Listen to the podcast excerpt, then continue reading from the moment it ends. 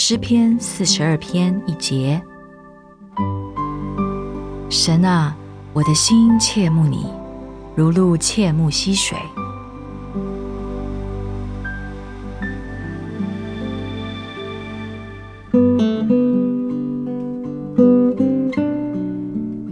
诗人想象到一只口渴的鹿，他抬起了头，他喘息，他走走停停寻找溪水，他哀鸣，他奔跑，又再次哀鸣。他困倦，但他并不停下来休息，因为干渴逼使他继续寻找，直到找到溪水得以解渴。他会再一次干渴，再一次哀鸣。再一次寻找溪水，我们的心灵也是如此渴慕神而得不着安息。世界如此荒凉，它不能满足我们的渴慕，干渴逼着我们继续追寻。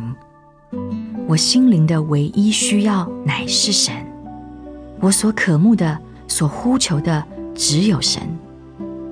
最后，我找到了他。在它里面，我畅饮清洁的生命活水，每一滴都使我心灵满足。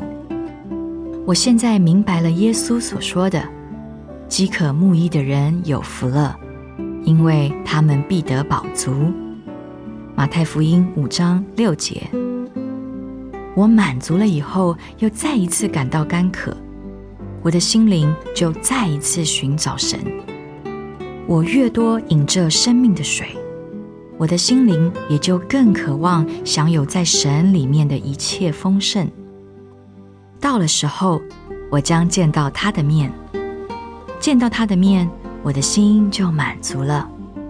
那时候，我的渴望，我的呼求，将变成感恩与欢乐。